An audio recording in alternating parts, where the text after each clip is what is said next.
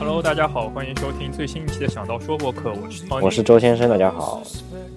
呃，也是我们呃在上一周我们最我们上一期节目更新的那一天，呃，就是突然发现苹果 iTunes 进入进入中国市场了。呃，对，这个这个事情你之前有有料到吗？我是完全完全没有料到，因为我们之前几期也在说苹果现在呃基本上就是之前的 iTunes 就是基本上是一个半半残残废的状态嘛。对我我之前信誓旦旦地说什么这个要很久很久的，这个根本不可能的，说什么对啊，我对啊，对吧我我们之前还是说那个 Apple TV 肯肯定不会进入中国嘛，就但是现在看来 Apple TV 进入中国的可能性越来越大了嘛。对对是这样的，呃，我其实我我还是不理解啊，就是我我我完全不现在，而且现在没有什么渠道只能知道，就或者说是没有一篇报道，我至少我没有看到一篇报道说它背后的这个商业运作到底是怎么办成的这个事情，我我觉得可能有有有就是是一个很好的一个选题嘛，也不知道之前有没有有没有杂志在写这个东西，呃，简简单来说就是就是这个苹果的这个 iTunes Store 呃进入中国，那其中包括的业务就包括你可以在这个中国的这个区可以去买电影了，你也可以用这个 Apple Music，然后你也可以买那个 iBooks 里面的书，对吧？主要是这三块是吧？如果我没理解错的话，好像电视剧现在还是没有的。嗯，至少现在看来就只有你就是周学生之前说的这三大业务吧，但对，还还要加上呃呃呃，还要加上就是当然是加上那个 App Store，然后那个 Podcast 不知道它有没有啊？呃，Podcast 以前一直就就有了。啊，那就是那就是现在等于说是五块五块业务了，就是之前可能只有两两块吧，对吧？对，但是音乐的话，它现在只开通了 Apple Music 嘛，它本身的 i iTunes 那个 Music 是没有进入中国的。对，但但这个但这个基本上有了 Apple Music 的话，我在美国，包括在美国，其实已经是那种你如果想用苹果的音乐服务的话，基本上都是用 Apple Music 订阅模式了。就我觉得很少，就是除非你就是为了你平时就不听音乐的，你就是为了买那一首歌，那可能就是对吧？你可能买那几首歌呢，可能还是用那个单曲的购买的方式比较划算一点。但如果你平时就是呃，你你只要听音乐的，基本上还是都会直接就就是十块钱一个月去定它的这个曲库嘛，就你这样的话，就不管你听多少首什么都没问题嘛。对啊，因为这两年不管是之前的 Pandora 或者 Spotify，都是以这种呃订阅订阅订阅模式，你你交多少钱，然后所有所有的曲库随便你听的这种模式。现在可能很多消费者都已经习惯了这种呃听音乐的习惯了吧？我觉得，对，那或者说你你是某一个歌手的粉丝，就是那个脑残粉啊或者什么的，嗯可能每出一张专辑都要买。这这个以外，很多人都听音乐就是直接现在很少，现在很少，就是说，即使你是，就是说你算就就是，即使有人对，就是你只喜欢一个乐队，或者你只喜欢一个一个 artist，但是你不可能只就是一辈子只听那一个 artist，你肯定还是要听别的音乐。嗯，对啊，你你你，比如说出唱片，那可能最快可能一个乐队或者是一个一个艺人，他出唱片可能一年出个两三张就是最多最多了，对吧？嗯那你不可能一年就听那么两三张专辑啊，就整个一年里面，对，所以对，所以就就这个不用我们，我觉得我们不用多说，但是就是呃。基本上我，我回到我刚刚说的那个话题，就是我我实在是不理解，说他为什么那么快可以把这个事情给搞定。因为之前我们说到有有他要就是，呃，他要在中国有这新的这三项新的业务，他必须得有有有很多这个事情得得解决掉嘛。就第一就是你得有呃好几个牌照，就不光是一个牌照，是据我了解是好几个牌照。然后呃，你你就是呃在这就这好几个牌照都得有之后，呃，第二个问题就是说你得有这些。就是这些视频内容或者是音乐内容的发行权，在大中国大陆的发行权。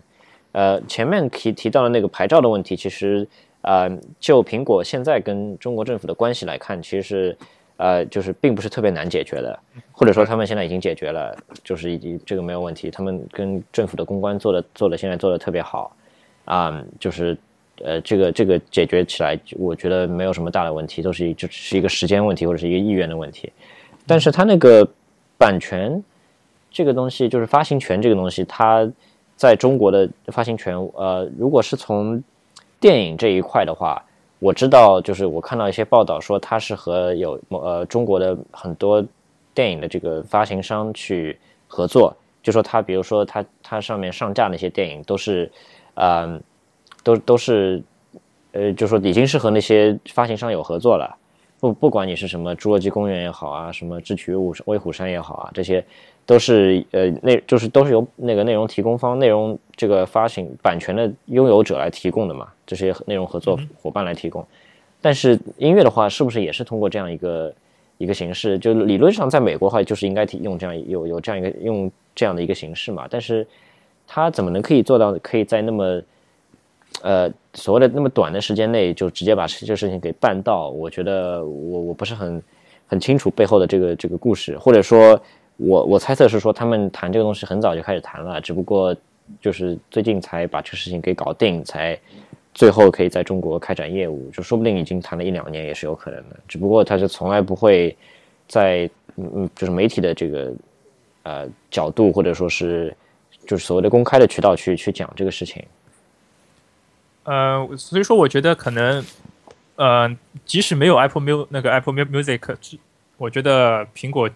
把就是更加多的 iTunes 的业务，就是进入进入中那个中国地区也是迟早的事情吧。所以说这个我觉得我觉得挺好，就是毕竟因为呃，你如果啊在，因为它它就是说其实它价格其实也不是特别贵，就是说它在美国的话，你如果是看电影，你有就是它的模式是你可以租这个电影，你也可以买这个电影嘛。然后租电影基本上就基本上就是像是你跑一次电影院的一个形式，就说你你就看一遍而已，嗯，对吧？然后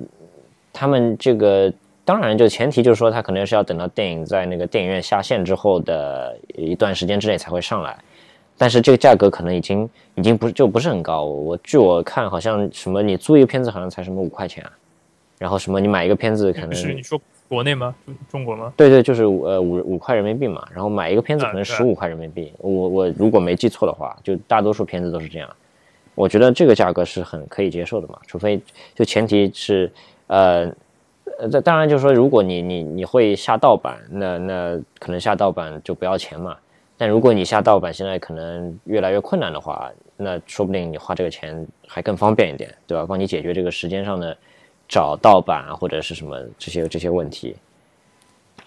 对啊，就是如果你用户不介意去看，就是一个季度以前的电影，那可能在就是如果你你有苹果设备或者你你在电脑上有装 iTunes 的话，现在你在通过这个 iTunes 来去看这种电影的话，五块钱，我觉得对于所有人来说应该不算什么。负担吧，我觉得。而且这样，就是那些他的那些竞争对手，其实是从电影的角度，其实是那些视频的流播网站嘛，就是那些什么优酷也好啊，搜狐现在优酷什么也在做会员，你也是需要付钱去观看这种。对，这我知这我知道，但是呃，优酷的形式，据我了解，应该是它是就是你也可以单买某一个电影，就说我我就要看这一个，然后我单买我就只能看这一个，然后你也可以订它的这个所谓的什么会员啊什么。然后一个月付多少钱，对吧？它可能优酷更加力推的是这样的一个形式，就是你你它是订阅的模式嘛。那那那这样的话，呃，就对于很多那些我只要看了几部的人来说，就我对于那些不是我，呃，就是在天天泡在优酷上的人来说，就是 iTunes Store 其实是一个一个一个新的一个选择了。就说我我比如说我只要看那一部，或者说我我平时没时间看那个剧，我可能只是有时间。啊，就没时间看那个电影，只是有时间突然闲了之后，我可能就买一部电影看一下，或者租一下看一下，就就就是按按次收费这种。对对对对对，对吧？对。呃，我我现在在看那个价格，呃，中国区《复仇者联盟二》是十八块人民币，高清的是二十二啊，然后租的话是五块钱，嗯，然后美国区这里是二十块美金也是买的买，然后。租的话是五块九毛九，六块钱，那就是差不多的，其实差差不多价格，就是排除汇率的话，像就是大大家都基本上都是五六块租。对，租好像是好像在一段时间里面你必须看完，不然的话就你还要再付钱，好像。对啊，对啊，就是呃租的话，就是就像是你跑一次电影院嘛，就说你买你租了之后你，呃，它可以大概是允许你可以在什么四十八小时之内打开来之类的，然后打开了之后一定要多少小时内完成这个电影。嗯，对，对就是你当中可以把它断掉了，但是你必须在多少多少小时里面看完一天两天里面去对看完，，不然不看完那就还就不能看了，这样子然。后你要再看人家再再付钱。对，对，我其实我之前没有，我之前很就是我之前买在 iTunes 上我只买过买过一部电影，就是一部纪录片，在别的地方没有，就是呃去电影院可能可能比较麻烦嘛，然后我就直接在 iTunes 上买了，然后呃除此之外，那个就就是那个金正恩那个那个电影，就是那个 The Interview 那个电影，不是我们也买了嘛？嗯哼，对，那那个除了这两你你好像你上次说你是在 YouTube 上面买的对吧？啊、是对对对，是在 YouTube，就是用在 Google 的这个渠道去买的，对的。然后呃，除了这个之外，我就是没有，因为因为我平时其实说实话，我我我看什么东西还是用所谓的 P2P 的去下载的形式嘛，就是 看所谓的所谓的盗版，啊、对的。而且就是呃，这边的话，很多人是订 Netflix 的嘛，就是、啊对，包括 HBO 跟 Netflix 都是一个很好的一个选择，因为它里面的比较优质内容比较多嘛，所以所以就是这边的选择就比较多。嗯，其实 iTunes 就是比较方便，但是贵，价格来说不算特别便宜，就是是我是这样认为的。而且苹果到现在只是开放了音乐上面的呃一一个月付钱，然后随便用的这种模式。呃、对像 Netflix 你你交多少钱，你的所有的电影啊、呃电影电视剧也可以给你随便看嘛。对对对，但 Netflix 也是，就是说你呃，除了它自制的东西之外，其他那些别的呃发行商那些东西，因为也是时间的关系嘛，有个档期的关系，所以它它呃 Netflix 上就是都是旧电影，都是很老的电影，其实。然后 Apple Music 这次进入中国，居然很多人都没有相信，呃，都没有料到是它只要十块钱人民币吧，和美国也是十块钱一样嘛。对这个呃就就是是我觉得是挺合理的呀，就是你你这边对你这边来说，你一个月付十块钱，就是像中国一个月付十块钱，一个一个一个对你来说，对你来说这个水平是差不多的呀。然后可能还可能还就是相对来说更便宜一点，稍稍微更便宜一点，就这边的十块钱跟那中国的十块钱比起来的话，因为你你比如说你中国吃顿饭，你眼睛不眨十块钱就没了，对吧？啊、我我我觉得现在十块钱中国根本吃不了饭吧？你不你你买买买两个包子就就是要十块钱，对吧？对啊，如果你在一线、一线、二线城市，你可能消费消费水平高的话，十块钱根本算不了什么吧？我觉得。对对对对，呃，是的，在这边的话，十块钱也可以吃顿饭。啊、对啊，就是那个麦当劳，基本上十块钱你可以中饭可以搞定了。啊之类的，所以所以对你说的对，就是还还相对来说是挺挺便宜的，但是它有问题就是说你你知道它现在就是有多少，就是多少那个合作伙伴的歌能够在上面听到吗？就是说有多少艺人啊什么？呃，我现在还没看到这个相那个相关的那个新闻吧？嗯，或者说或者说或者说他，呃，因为在美国区的这个就是他艺人特别特别多嘛，嗯哼，那这些这些在美国区的这些艺人，能不能苹果获得他在中国，呃，就是发行的权利呢？但我觉得苹果自己也会有，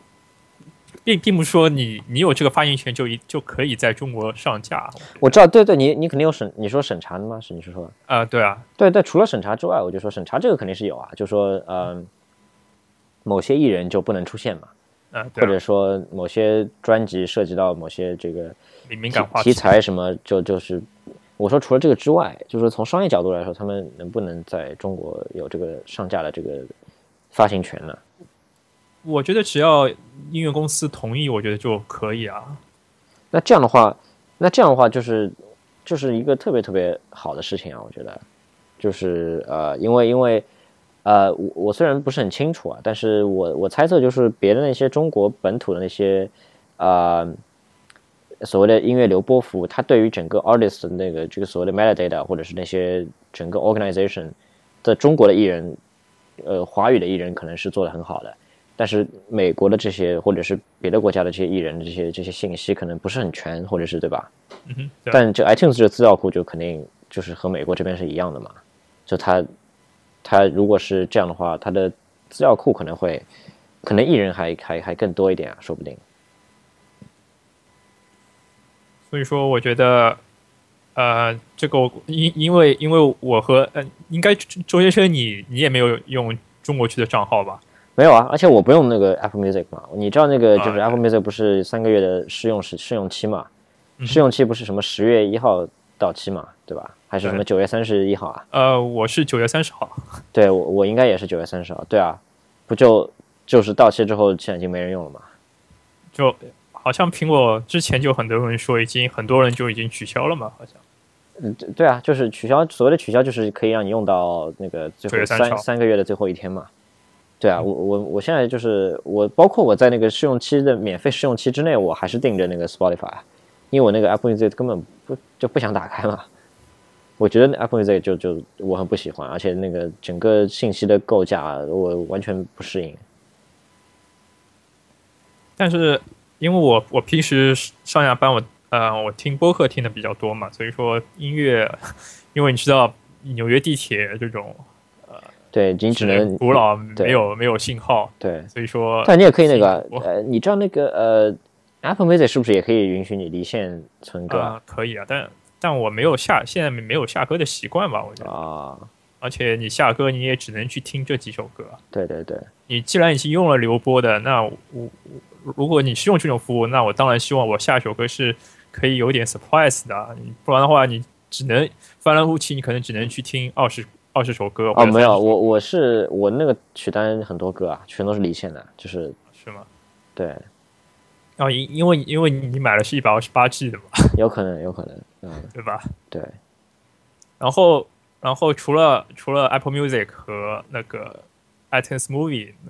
对吧？然后还有个 iBox，嗯，这次好像上架了很多中文书嘛，除了除了英文的话，哦，是吧？中文的电子书。这个我倒我倒，因为因为你知道 i iBooks 这个东西在美国就是完全是一个失败的一个一个一个东西，或者说就是从来没有真正的成为行业的领军的那个服务嘛。啊、对啊，因为在美国 Amazon 实在是太过强大吧，我觉得。对，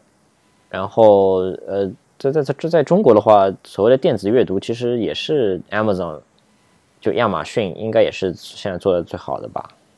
电子阅读。嗯我我我不知道，但因为 Amazon 在中国也有卖纸质书嘛，对对对，中国自己自己的，比如说多看啊这种，没有没有，我是说他们那个书店，就是那 Amazon 亚马逊肯定书店里面的书肯定更多一点。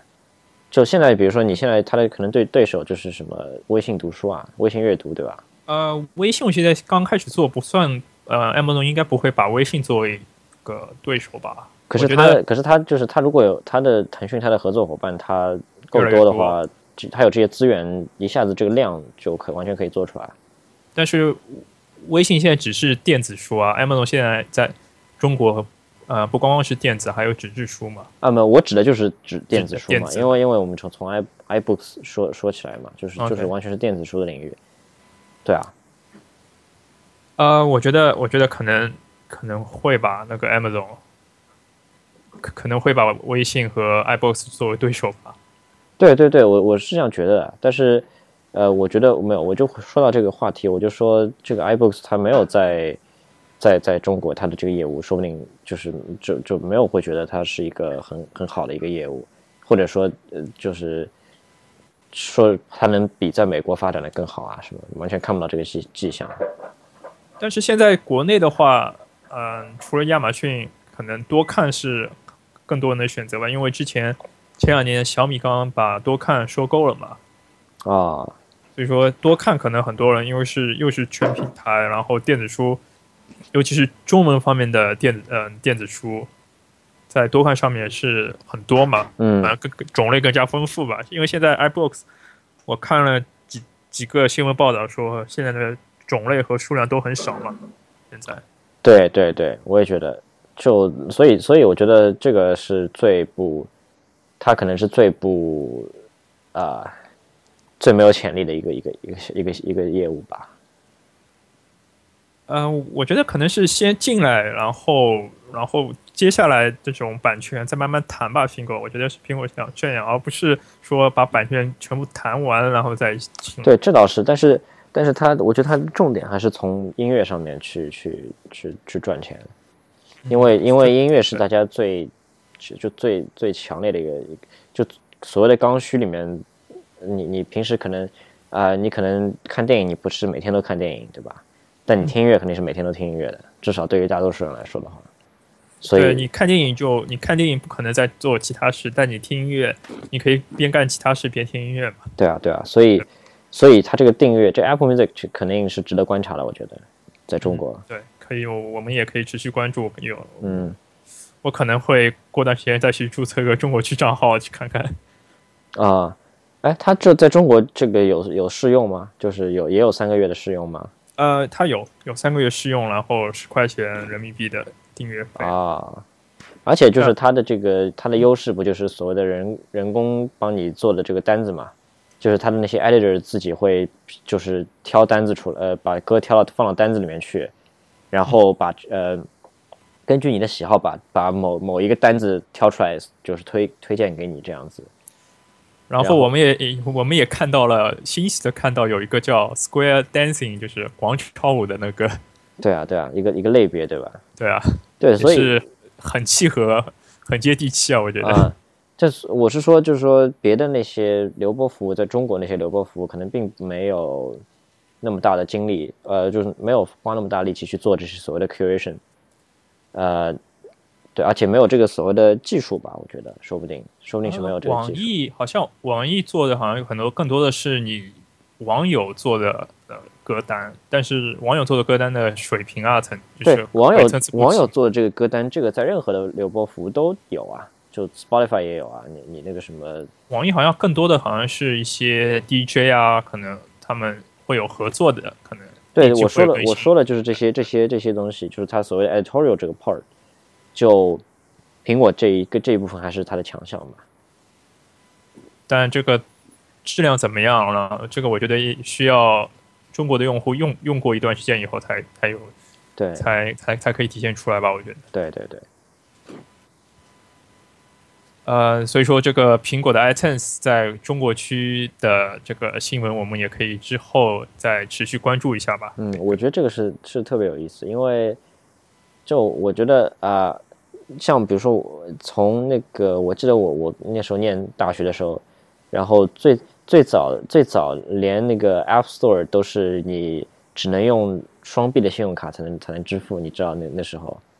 你就是你你你买那个你都你都不能挂什么银联的卡，对吧你你知道那时候吗？就是它刚进中国市场的时候，所以没有人那时候没有人下没有人下那个应用的啊。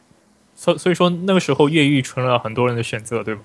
呃，对对对，然后就算你不越狱，你也就是平时根本下不了什么瘾，你除非你要绑定那个你的信用卡嘛。很多人然后是拿什么什么，我我那代同学什么拿什么爸爸爸爸或者是妈妈的那个信用卡去绑定一下，因为他自己肯定没有这个信用卡嘛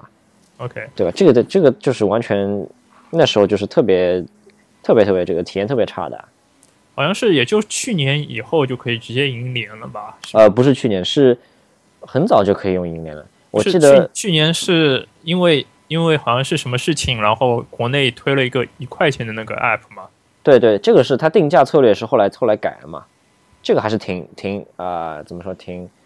挺好的呀。就是对于开发者来说不一定好，呃，这也也不一定，就是但是对于消费者来说肯定更好了嘛。就是所谓的促销就更加灵活了嘛，就一块钱，就这边这边也是一块钱嘛，那边是九九毛九，对中国就就一块钱，很多人就因为呃，因为你如果你是六块钱，那可能更多人如果是六块人民币，很多人就望而却步了嘛。但如果是一块钱，可能很多人就直接去买了嘛。对对对因为你在这里你说是一块呃九毛九，但因为你这里买什么东西都要加税嘛，其实你真正付的可能就一块两毛九几分一块呃零对对一块零八。如果但是你中国你一块钱就是一块钱嘛，是是是对吧？嗯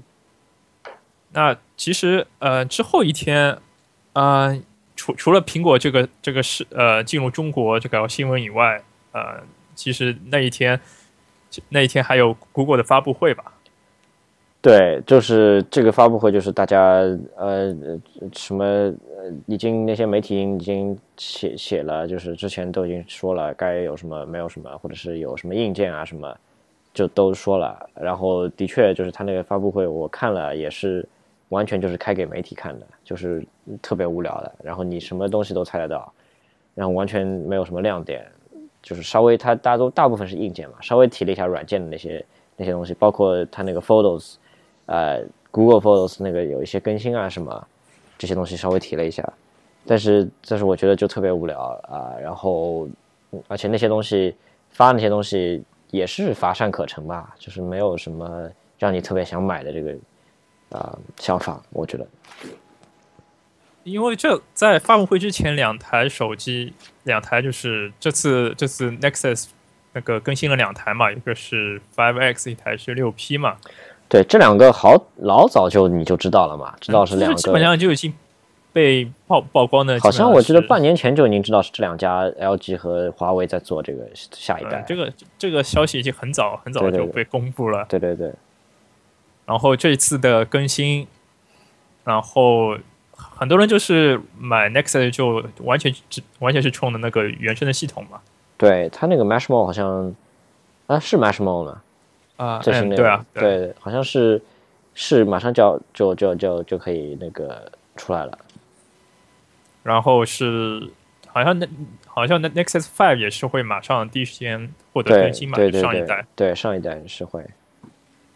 然后这一次两两个好像好像好像那个外媒评价下来也算也都算还可以吧，好像。就就还挺好，就还挺 solid，就是就是是挺 solid 的一个一个产品，但是呃，就没有人没有，我觉得呃怎么说呢？大部分人不会去考虑吧。就比起 iPhone 的话，对吧？呃，因为因为你和我都都是用的 iPhone 嘛，所以说我们对安卓的手机也没有很强烈的愿望说一定会去买。我我是说我是说，即使你即使你就是你是用 Android 的这个用户，呃，大部分人是用三星的。呃，在美国的话，我觉得是对。对啊，所以我说的就是美国嘛，它这个手机可能你它会在中国发售嘛，它肯定不显然不会啊。啊，对吧？肯所所所以它就是在美国市场，它肯定就是，呃，连三星可能都打都都一一定打不过，不是说不一定打得过，因为三星在这个 Android 阵营虽然最大的就是就是三星嘛，可能占了这个大多数的这个份额。而且而且 Nexus 是没有和运营商合作的，好像，所以说所以说它呃 Nexus 好像只在自己的 Play Store 里面卖卖嘛。对它它的 Nexus 这个东西，这个这个这个所谓的这个 project 就是就是它 Google 的一个啊、做那个无锁的手机的这个尝试嘛，就让用户可以自由的选择任何的运营商，然后它还有那所以说个很多美美国用户就对于它的价格，你需要一下子就付出四五百块钱，可能更贵的价格，很多美国用户就感觉不习惯嘛，因为更多的美国用户习惯是比如说签合约。掏个一两百呃一两百块钱就拿一个新的手机，但现在大家的观念其实已经呃，我觉得有所转变了。就说因为呃以前是觉得签了合约的确是划算，现在好像觉得就说大家是更希望说能够有，比如说我我我就是看到有别的，因为现在竞争其实更激烈了嘛，就是比就是每一家运营商其实他们的。呃，促销的这个可能每每隔三个月就会搞一次，或者是有新的东西出来，对吧？新的这个资费也好，新的这个功能也好会出来，那这样的话，说不定你就会想要转网，携号转网，就不会说以前你签了这个之后，可能在过在未来的一两年之内，可能就就基本上这个态势就是这样，可能你你周围那别的那些运营商，他们的资费永远是那个资费，你也不会考虑去换。所以你觉得也挺好的，就是我我签的这个合约也挺好的，对我来说是最好的，你可能会这样想，但现在就是就是呃，我上上上一期我也说到嘛，就是呃，就是大家其实，在有一个有一个这个想法，就是呃越来越根深蒂固的一个想法，就是你你那个不能由那个运营商来告诉你该买嗯什么时候该买哪一个手机嘛，就什么时候你该买换新的手机了。所以说，呃，我觉得还还有一个考虑的话，是不是因为这次的 Six P 是华为来代工的，所以说华为会不会呃对中国市场做一个定定制款？哎，因为这个是这个是对，是是有可能的因。为之前也有呃消息说，呃，Play Store 也会进入中国出一个中国定制的 Play Store 对对对对对，这个消息一直在传嘛，嗯就像那个 iTunes，就是之前我呃我们刚刚聊的 iTunes 也进入中国，你会不会说 Google 会做做像一些的妥协，然后让 Play Store 进入中国吗？对啊，是是会啊，我觉得就是是呃，基本上你现在这样看的话，连 iTunes 都已经进来了。嗯这个 Google Play，这个看吧，可能 Google 它的关系可能并没有像苹果，那那么好，那肯定对啊。但是但是呃，对所以说这这次不是说在西雅图那个 Larry Page 什么都都没有去吗？啊、这个到底去去没去是什么原因？你你你你我们也不知道吧？啊，对啊。对啊，然后这次发布会除了两台新的手机，然后终于更新了 Chromecast。对，但我呃，这是挺好。如果是没有之前没有 Chromecast 的话，这个绝对值得去买一个，我觉得，因为它现在支持了五 G 的网络嘛。然后因为第一代的 Chromecast 很多人就在抱怨它的网络连接实在不稳定，然后速度又慢。对我我我真的是我买了之后，我真的是发现特别不稳定。然后呃，所以我现在就不呃，因为我我我我其他别的设备都是五 G 的网络，只有 Chromecast 是二点四 G 的网络。这样的话，如果你要留播对吧？那个八八零二点一一 N 的那个标准。那这样的话，你只你如果要留播的话，就要走外网了嘛，对吧？就你不是在在一个内网里面走嘛？呃，嗯哼，对，这样的话就就感觉特别慢，就是它先要传到云端，呃，不是，就是它它用的那个 WiFi 标准是更加低低一档的嘛，不是那个 AC 的那个标准。啊，对我刚刚其实是理解是有问题，就是说它其实它的原理不是说你从电脑端传到什么呃 Chromecast 那边，而是说你你它的工作原理其实都是你在呃桌面端你发一个消息传到 Google 的云端，然后 Google 的云端再让 Chromecast 从云端去下东西，都是这样的，就是就是呃都跟那个你在一有没有在一个网络之内，应该是我理解应该是没有关系的。但因为它之前是二点四 G 的网络，所以它下载就慢，你知道吗？它它从 Google 的云端下下这个下数据包本来就慢，所以所以那时候就特别不稳定。然后现在有了之后，应该是会好很多，我觉得。还有一个，它有一个那个一个呃 Chromecast Audio 嘛，这东西给人听音乐还是挺好。就是呃，它的具体就是说，你如果是有一个音响，但是你没有蓝牙功能的话，你可以把这个作为一个转接转接器，用它来操作。你可以在手机上操作音乐，什么都可以。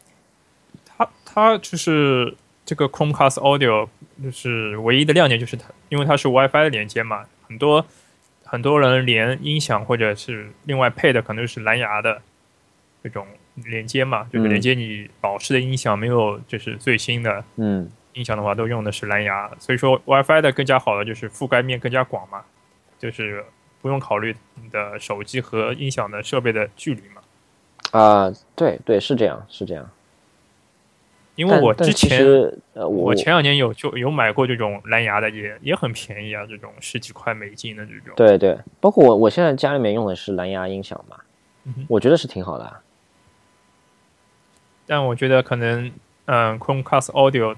很多 App 会有支会有原原声支持嘛，好像。对，它现在那个 App 支持了，呃，已经多了很多很多了，就基本上你想得到的这个 App 都能支持，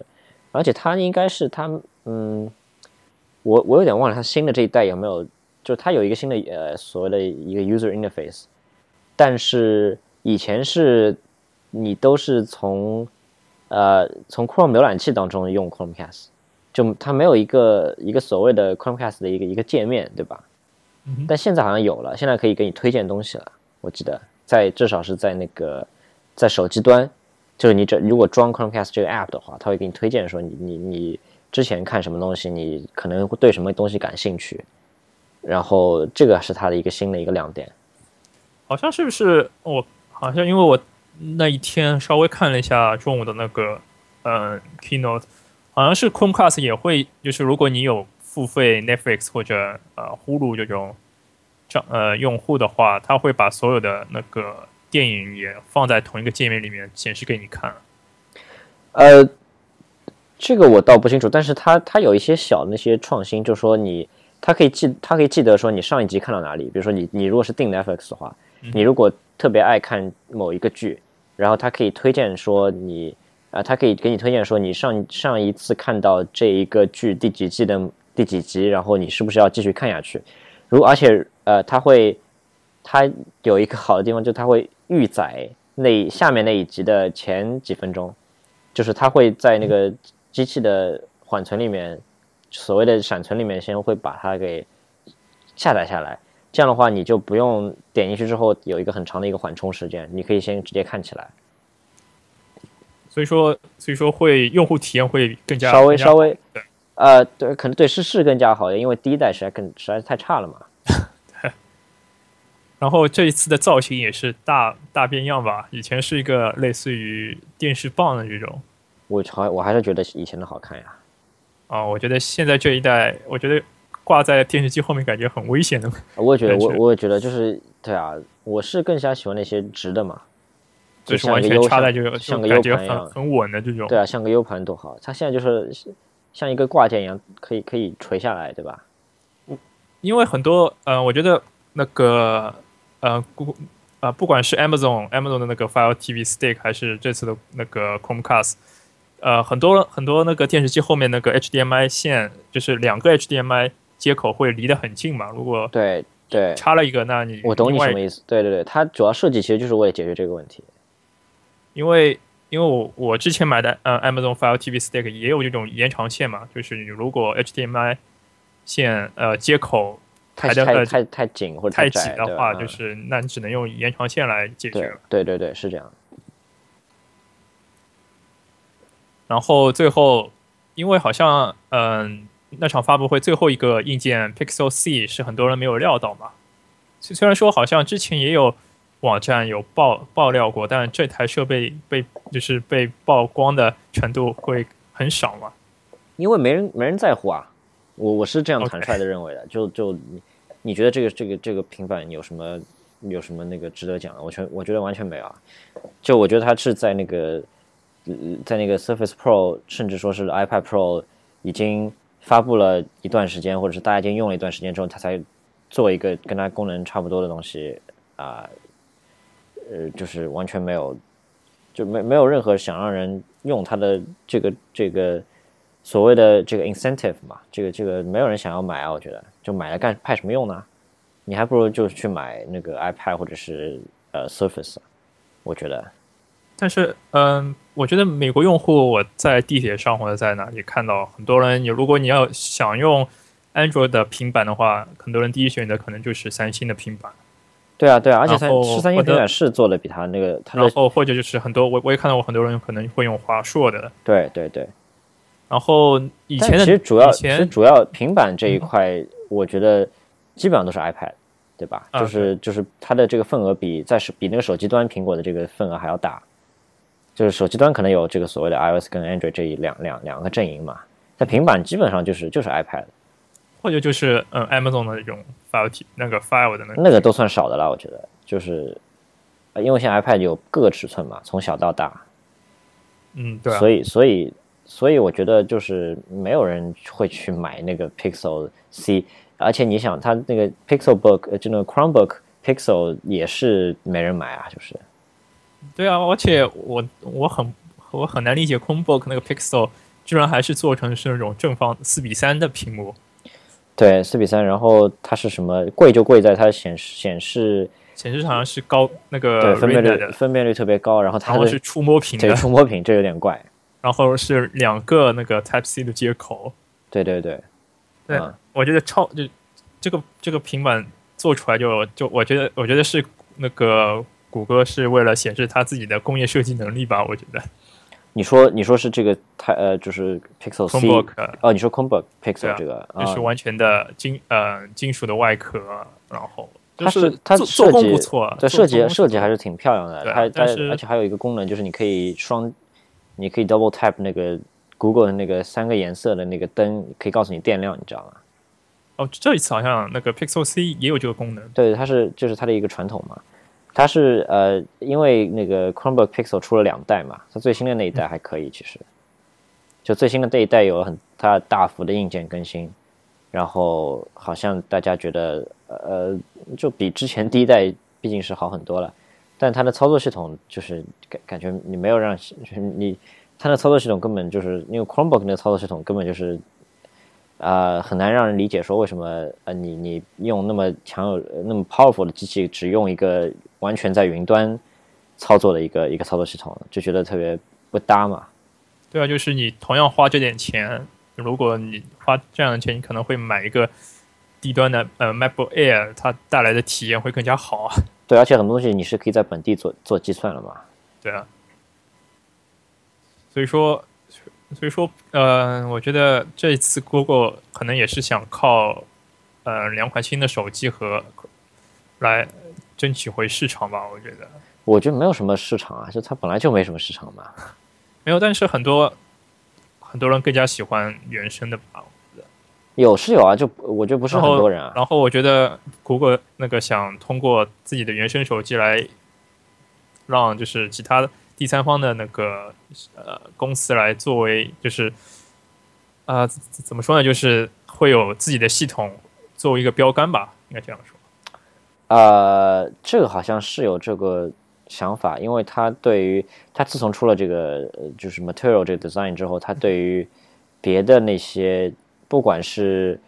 呃就是所谓的 Manufacturer 还是呃 App Developer。对于这些人，他的这个你要做的那些呃呃，就是软就是所谓的软件设计，呃这一块好像他的要求是特别特别严格的，就是有点死板了，就很多人很抱怨嘛，就是说那个东西必须得这样做，就是他有一个范例嘛，就是做成什么样就是不允许的。你你如果是要有一个什么效果，必须得那个动画必须得做的一模就用一模一样的这个动画，或者是那个那个一个键要放在哪里呃才比较好之类的。它都是特别特别，或者说你想实现这个功能，你必须得用这样一我们规定的这一种形式来实现。就就它是这个这个好像是我我听很多这个设计师对于这个比较比较反感。但是我觉得你好好的行业标准就是就必须是要有那个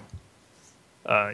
这种标准来规定的吧，不然的话你每个开发者用不同的标准，你对用户体验就会很差嘛。要看吧，就是所就是所谓的一个平衡嘛，在这个所谓的 App 的这个 uniqueness 方面和它的和这个系统的协调方面，怎么去找一个平衡？我觉得，呃，在当然就是一个现象，就是说你自从你看从那个什么 iOS 实现了什么什么扁平化之后，你现在看啊，就就是你你 iOS 里面那些第三方开发者他做很多东西都是扁平化的了，然后。还这不不不光包括这个，还有很多那些网站，我现在都发现跟 iOS 这个操作系统完全没有关系的这些东西，都已经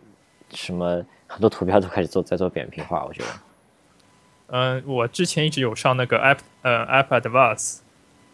呃什么那个那个网站，嗯，是一个专门做呃苹果相关报道的那种网站，科技网站。之前叫什么？嗯，App Advice。哦，App Advice 啊，对。嗯，也是专门做这种，呃，苹果相关的文章，然后一些 App 的测试啊，这种。之前也是用的是，就是有阴影的，然后有立体感的图标，现在也就是清一色的就变成扁平化的啊，但就是颜色比较单一的。很多都是啊，我我看那个最近我我也不是最近啊，我一直用的那个 Open Table 就用来点餐的那个，啊，不是点餐，就是点那个呃定餐厅定位的一个一个服务。他就是给你发的那个邮件，确认确认你点你定到位置的这个这个邮件里面，它的设计就已经是扁平化的了。我对啊，我就是它很多图标这都是扁平化的。好像 Open Table 这次有更新那个，有更新 Three D Touch。啊，是吧？这呃，对，说到这个 Three Touch，呃，就是还是有一些在，就是已经已经开始用了。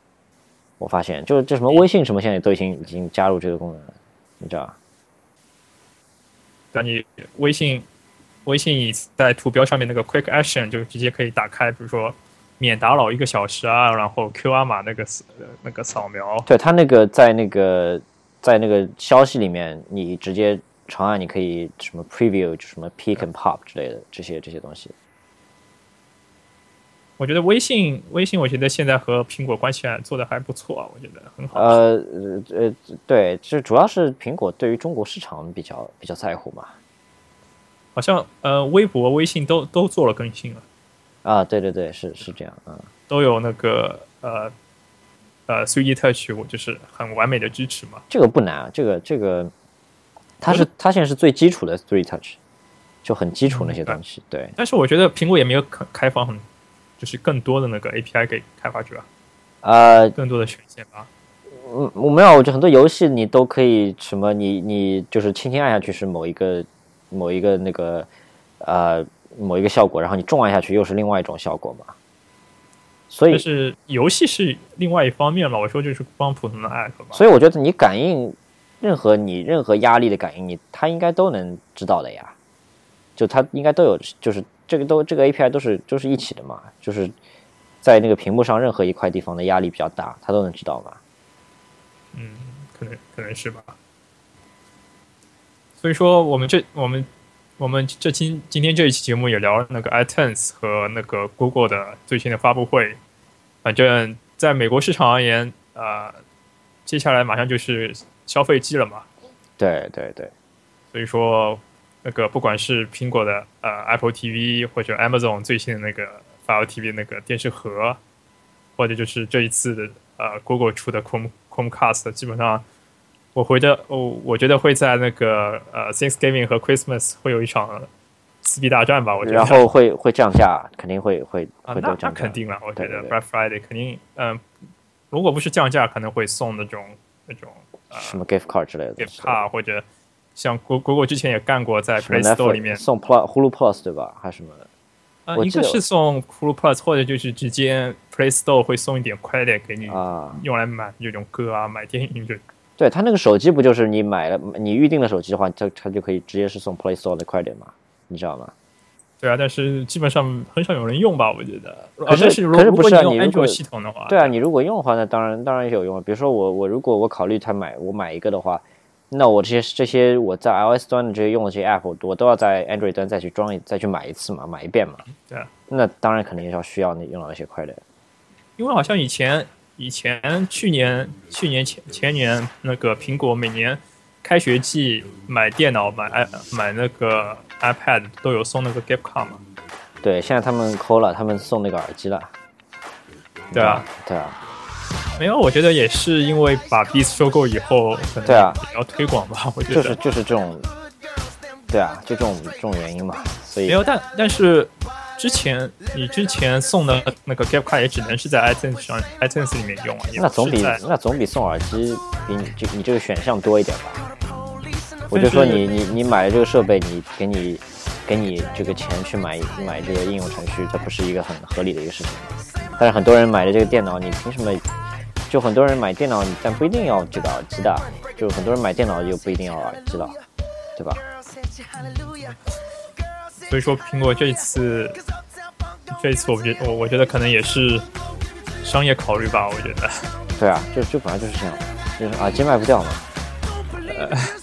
好像之前也不是有出过那个召回事事件啊，那个名字啊，就是那个，这是音箱，对，这是音箱。胶囊的那个音箱很差，那个音箱呃。说说说老实话，就是没有人，啊，有有有人买，但是那个那个就是完全就是华而不实的，就是它的很多测评都是知道，就是很明显的测出来说那个它的音声音效果，就它的这个那些 specs 其实都很差，不过